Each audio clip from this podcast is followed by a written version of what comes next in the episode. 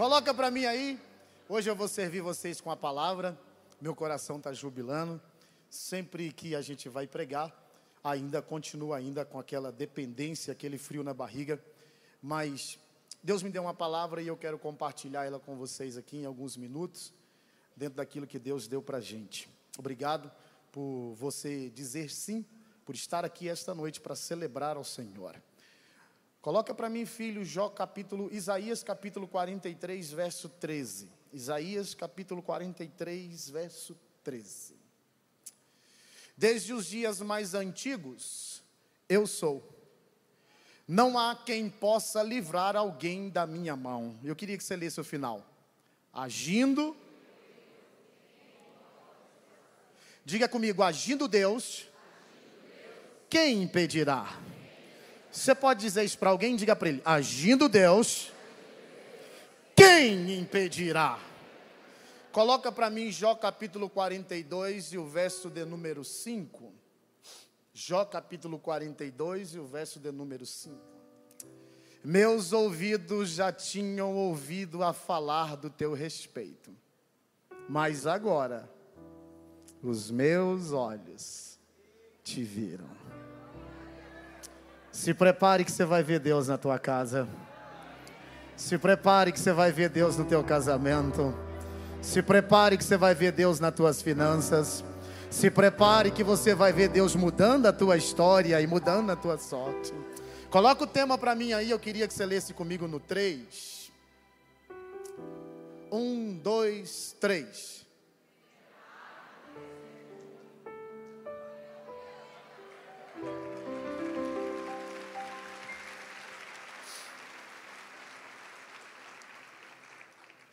Na vida, todos nós temos batalhas e lutas. E se você não tem batalhas, possivelmente você não terá história e testemunho para contar. Algumas lutas nossas, nós nos colocamos nelas. Uma situação em que você se coloca, em que você entra, que você decide, que você dá o passo, coisas que, decisões que você toma, e você acaba pegando para si algumas batalhas, que você mesmo criou elas com as próprias mãos. Outras, nós somos inseridos, alguém coloca a gente no meio de uma batalha que nem era nossa. Você nem estava fazendo parte daquilo ali, e de repente, quando você se vê, você está no meio daquela batalha que te colocaram. Deixa eu perguntar aqui, quem já foi aqui e recebeu é, é, um baculejo assim da polícia? Quem recebeu aqui? Diga glória a Deus. Os homens de preto, já viu, é educado, né? Por favor, por gentileza, se tem alguém aqui que é dos pretos, eu sei que é, é o serviço. Por gentileza, coloque a sua mão ali na parede, é assim, né?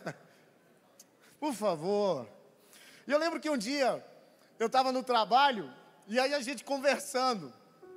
E aí tinha um pessoal assim, uns meninos, meio assim conversando ali. E os homens de preto passou. E nisso, passou um rapazinho.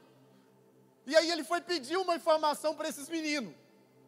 A polícia chegou para dar um baculejo na galera que estava lá. Já jogou ele na parede também. Ele assustado, não sabia o que estava acontecendo. E a polícia foi perguntando: qual a sua passagem? O cara, essa aí, é é essa aí. Chegou nele, qual que é a sua passagem? Ele falou: está no bolso. Ele falou, como assim? Não, é que eu vou pegar agora no terminal Bandeiras, mas eu só tenho uma, não é possível que eu vá usá-la. Então não sei você, se você já foi colocado em alguma situação que você estava, não é você que entrou, te colocaram. Guerras que não eram suas. Por exemplo, quem tem irmão aqui, levante a mão, deixa eu ver. Quem já apanhou de tabela? Você nem ia apanhar, mas você entrou no meio passou e acabou apanhando. Então sempre costumo dizer: não coloque a mão aonde a mão de Deus está. Deixe a mão dele lá.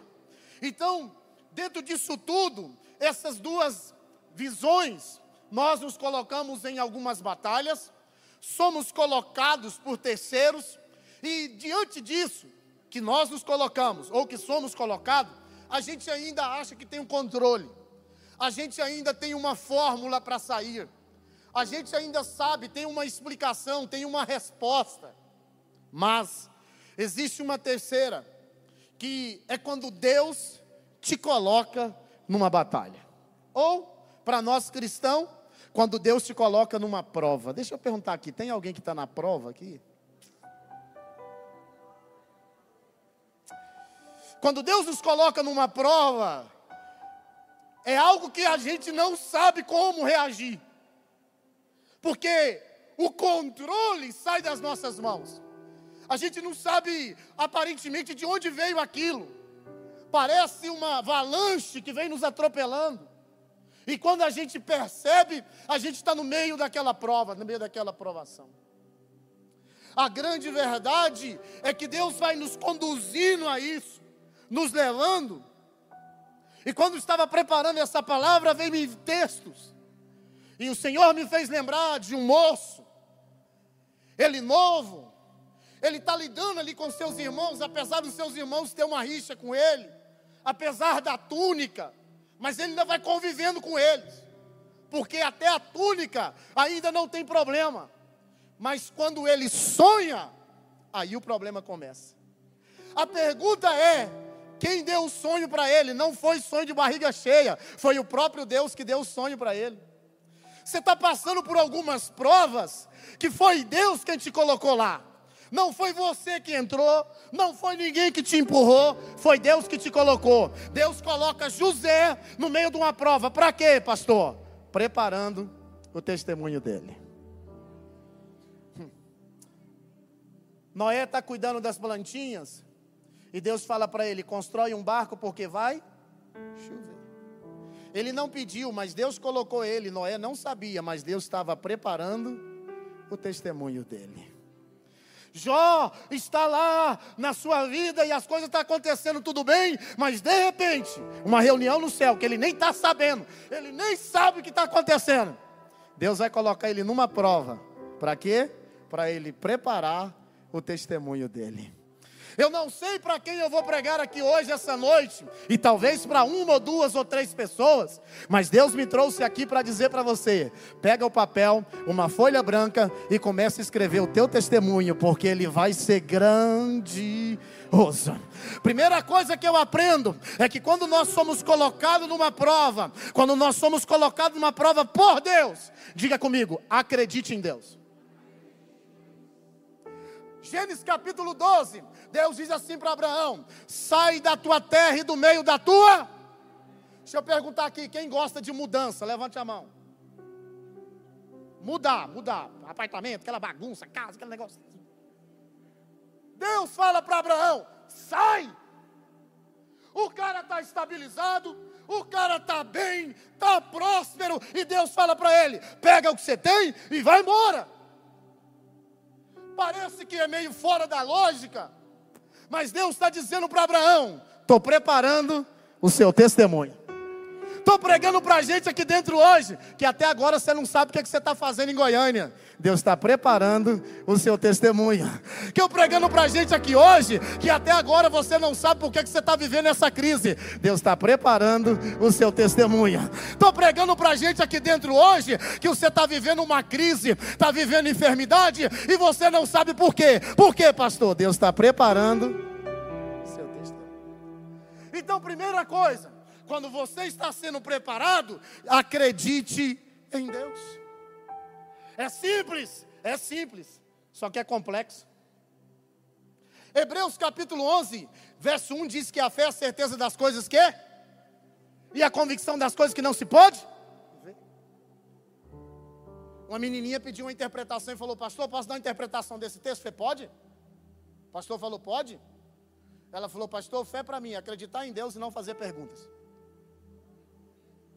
Eu não sei que jeito, eu não sei que maneira, eu não entendo o que está acontecendo, mas eu acredito em Deus.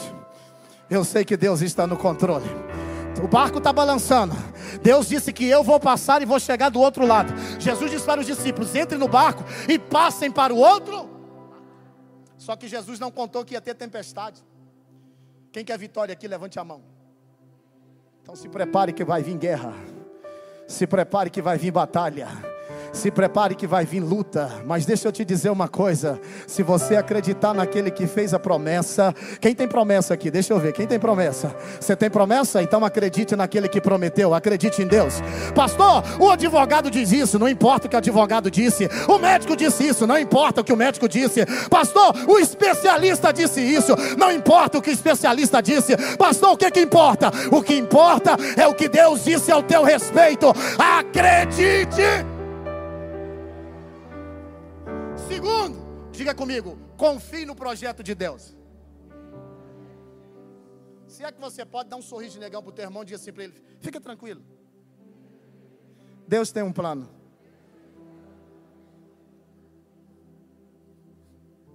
Quem é solteiro aqui? Levante a mão. Se você não levantar sua mão, você vai ficar solteiro até 2070. Eu profetizo, em nome de Jesus.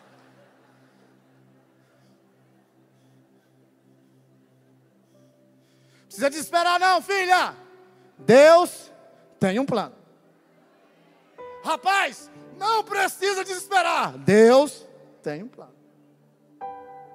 Pastor, minha Rebeca vai chegar? Vai.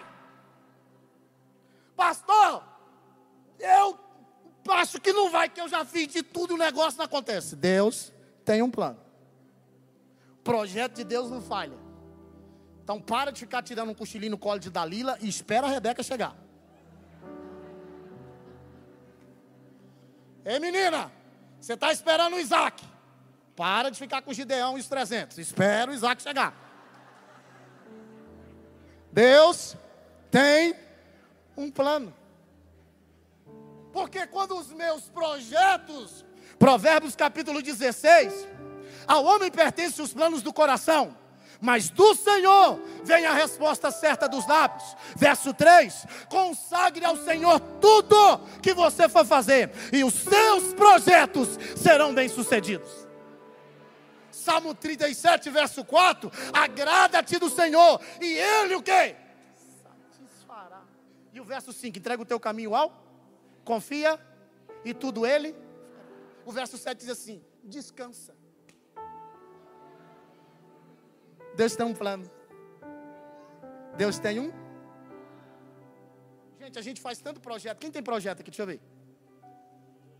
Quando eu fui casar com Bruna, minha esposinha que está ali, eu liguei para ela. Feitou aqui no apartamento. Tinha ali na. Abaixo do terminal Bandeiras. 85 metros quadrados. Irmão, com o nome na Sociedade dos Pobres Coitados, o SPC. Trabalhando de carro alugado de Uber. E ela lá em posse, sete horas de viagem, eu falando para ela, já estou dando entrada na papelada. Pela fé, irmão. Eu falei, quando eu jogar meu CPF, a moça vai falar. Você sabe como é que é? O pessoal do crediário, eu trabalho com isso. Quando joga o CPF, ficou vermelho. ficou verde, já muda tudo. Eu estava com um projeto. E ela animada.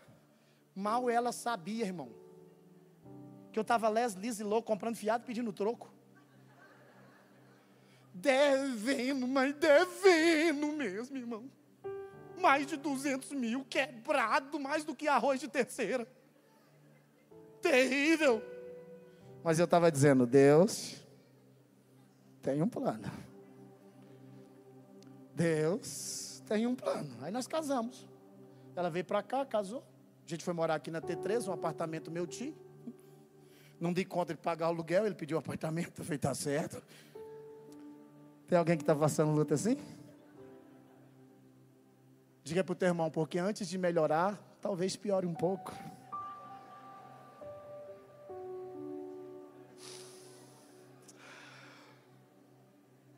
A crise era tão feia, tão feia, tão feia que antes de eu conhecer a Bruna, e eu acreditando que Deus tinha um plano, que o Tiago foi lá em casa me visitar. Eu só tinha um tanquinho e uma cama de madeira. O Tiago deitou na cama e quebrou ela. Eu falei, meu Deus do céu, me ajuda.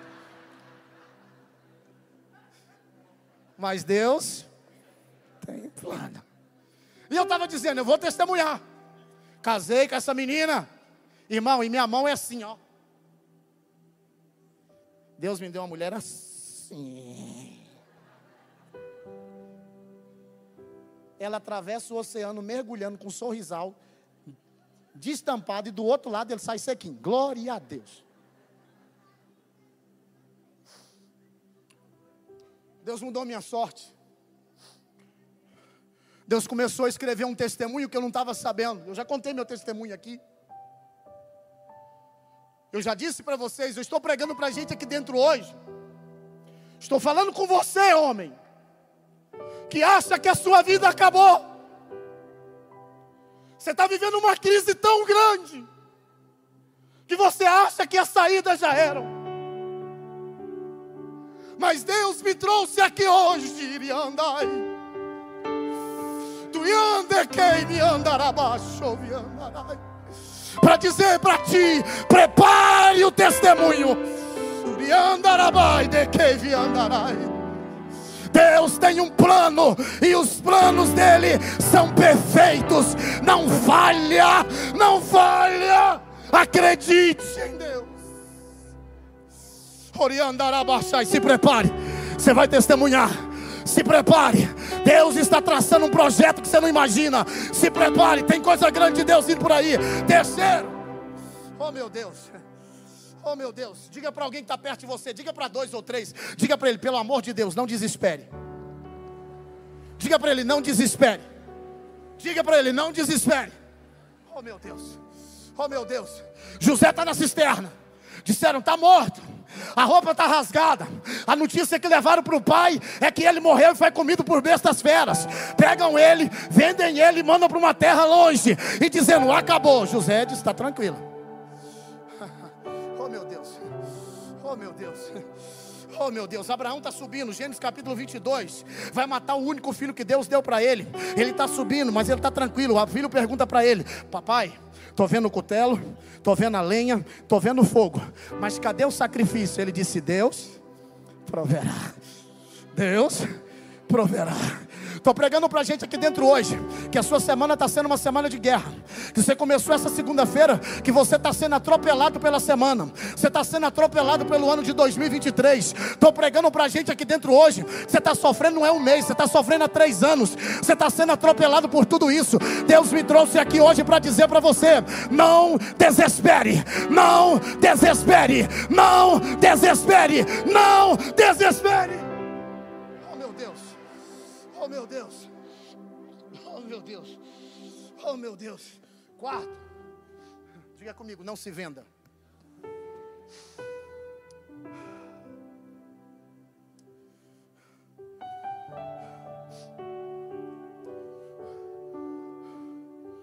Tem muita gente que vai tentar te comprar. Tem situações que você talvez vai tentar entregar o ponto.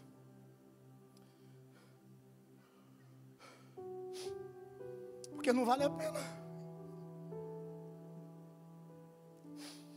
Sabe qual que é a raiva do diabo? É porque ele tirou o que você tinha. Se agora ele desiste. Ele trouxe crise, trouxe enfermidade. Se agora ela para. A porta fechou. Disse agora deixa tudo. Quando ele disse: Não há motivos. Agora para de ir para a quarta de guerra. Agora para de cultuar. Agora para de ir para a igreja. Agora para de quarto secreto. Tirei as coisas, tirei o que tinha. Acabou. Mas aí numa quarta-feira, às 21 horas e 8 minutos, você está aqui dizendo: eu poderia estar em qualquer outro lugar.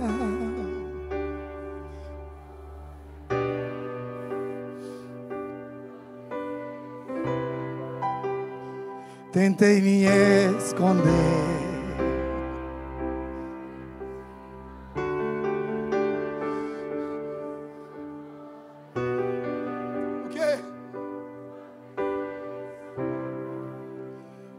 É que a sarça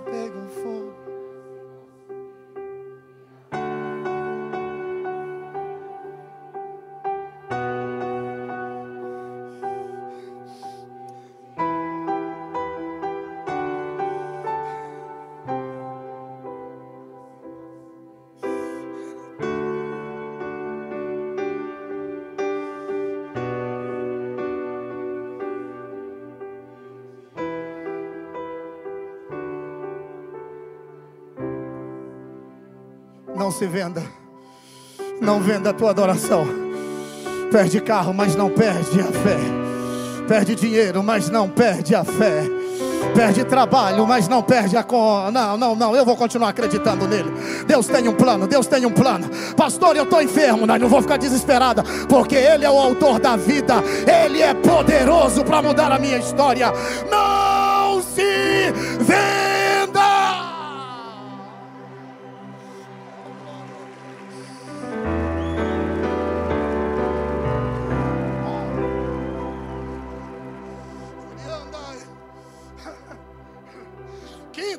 Comigo, não saia da presença dele. Porque na presença dele, Carol, é que o Elias veio. Porque é na presença dele, Cauã, que Deus restaurou teu casamento.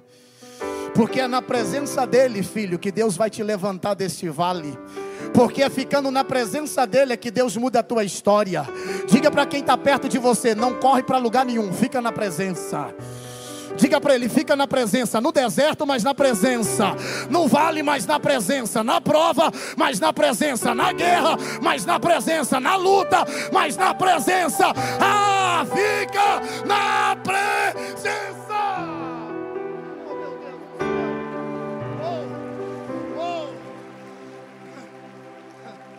Oh, glória, oh, glória. Que eu conto de testemunho não é para exaltar nada, porque isso é coisa pequena demais, pequena, pequena mesmo. Eu disse que quando conheci Bruna, eu liguei para ela. E disse para ela: estou aqui num apartamento de 85 metros, quebrado, falido, mas em janeiro de 2024 o Senhor entrega a chave da nossa casa de 180 metros quadrados.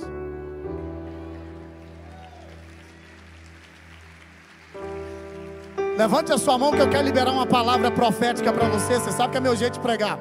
Se prepare, porque o seu testemunho está descendo uma caneta do céu agora na tua mão. Sua história será escrita pela caneta que vem de lá. Deus vai escrever uma história nova na tua vida. Deus vai mudar a tua sorte. Deus vai transformar a tua vida. Se prepare, porque haverá testemunho na tua casa e na tua família, pelo poder que há no nome de Jesus. Oh glória, oh glória, oh glória. Eu termino aqui agora.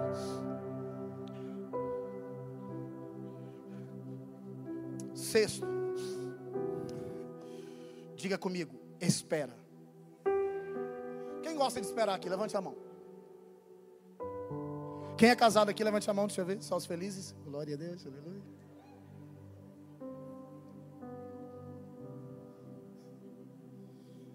Gente, você lembra quando você casou? Recém. Não vem. Como é que era? A mulher fazia comida, almoço e ficava o quê? Te esperando. Era ou não era? Amor, você está chegando? Amor, vou passar o bife agora. Onde você está? Estou encostando. Na verdade, amor, ele estava lá no Novo Mundo. E você mora lá na Vila Mutirão. E ele falou que estava encostando. Cinco anos depois de casado, está esperando ainda ou não? Se quiser, na hora que chegar, come free. Se não quiser, não come. Porque ninguém gosta de esperar. Deixa eu perguntar um negócio aqui os maridos, os irmãos. Quem já foi no shopping com a esposa? Você já viu o que elas fazem com a gente? Não, e quando elas vão com amiga? É terrível. É quando elas entram para olhar calçado, sapato. Irmão, a vendedora desce. Um, dois, três, dez, quinze, vinte, trinta, quarenta pares de sapato. Ah, amiga, não gostei. Aí ela fala assim: o que, que a mulher fala? Vou dar uma e a gente, marido, fica com cara de taxa. Me dá seu cartão e dá vontade de comprar uma sandália, de tanta vergonha que a gente fica. E a gente fica aquele tempo todinho. Por isso, rapaz, se você quer casar, aprende. Tem que ir no shopping. Tem que acompanhar. E dá o cartão para ela e deixa ela ser feliz.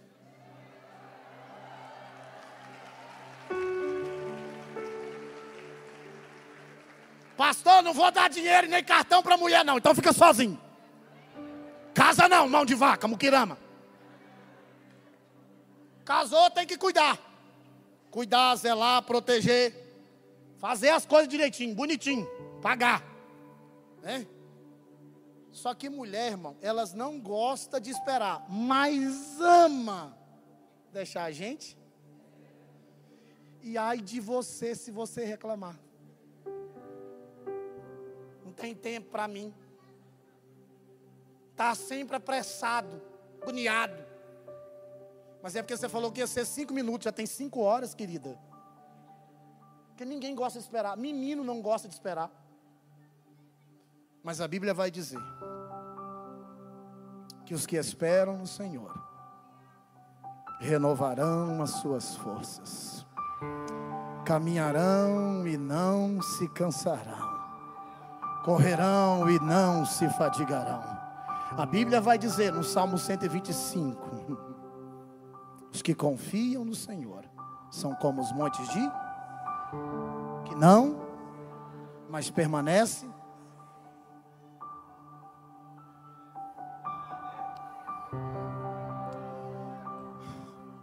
Se é que você pode,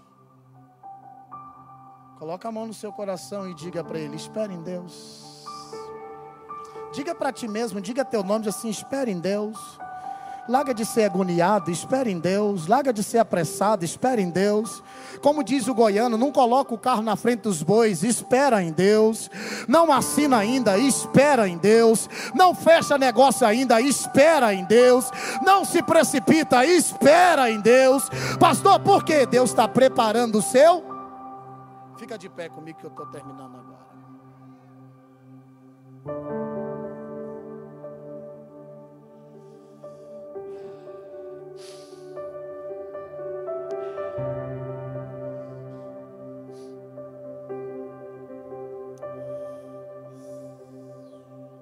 Sétimo.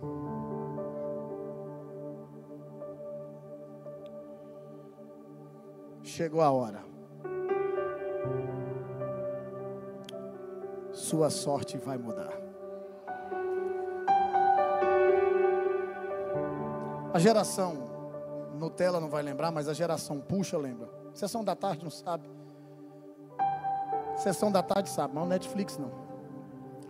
Tinha uma canção antiga que dizia assim, ó. Eu hoje estou bem, mas já estive mal. Sou dia de sol, mas já fui temporal. Fui barco à deriva, fui noite sem lua, verão sem calor. Hoje eu sou verdade, mas já fui engano. Já fui fonte seca, hoje eu sou oceano. A alma ferida coração quebrado.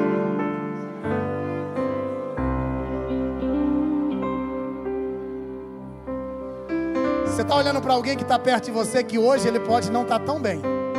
Mas Deus me trouxe aqui hoje nesse altar na quarta de guerra para dizer: conte os dias, estou mudando a tua sorte. Conte os dias, estou mudando a tua história. Conte os dias, prepara o testemunho. Seu casamento, menina, será o casamento mais lindo que todo mundo já viu até hoje. Conte os dias, rapaz. Deus vai restaurar a tua vida. Conte os dias, mulher. A glória da última casa será maior que da primeira. Conte os dias, empresário. Deus vai reverter o quadro e esta empresa não vai fechar as portas.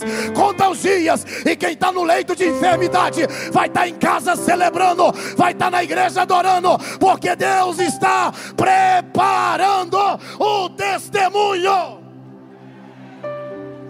Oh meu Deus.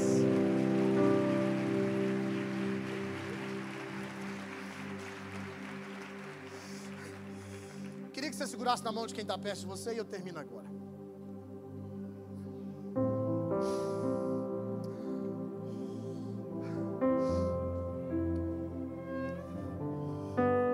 José começa no, na cisterna mas termina no palácio.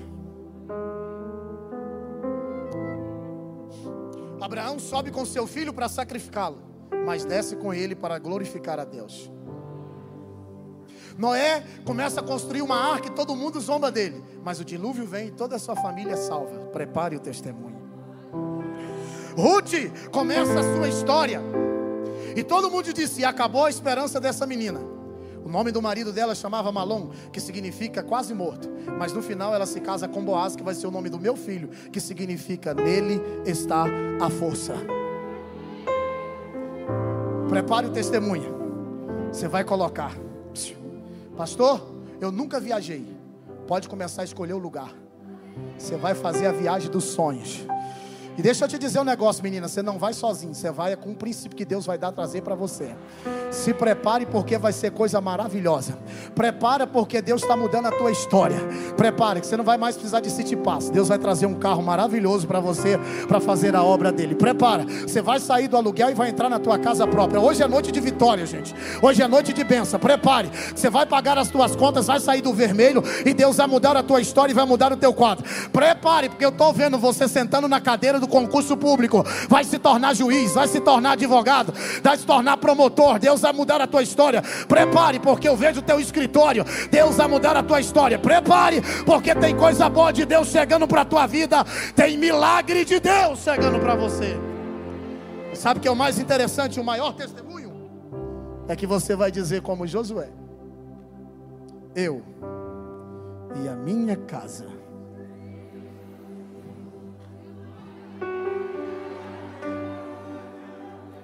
Estou pregando para a gente aqui dentro hoje. Você está lutando pela sua família. Seu filho está perdido, sua filha está perdida e o diabo disse: acabou.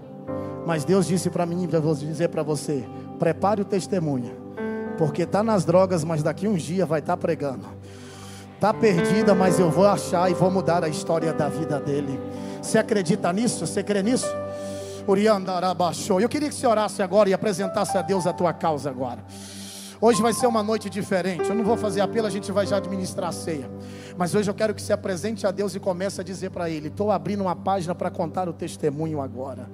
Oh Senhor Jesus, comece a orar. Vai, filho, ore. Ore, feche os seus olhos e ore. Apresente a Deus por que você veio aqui nesta quarta-feira hoje. Qual é o testemunho que você quer contar? É na tua vida sentimental? É na tua vida financeira? É na tua saúde? É no teu trabalho? É onde é que você quer contar o testemunho? Prepara, filho, o testemunho está chegando.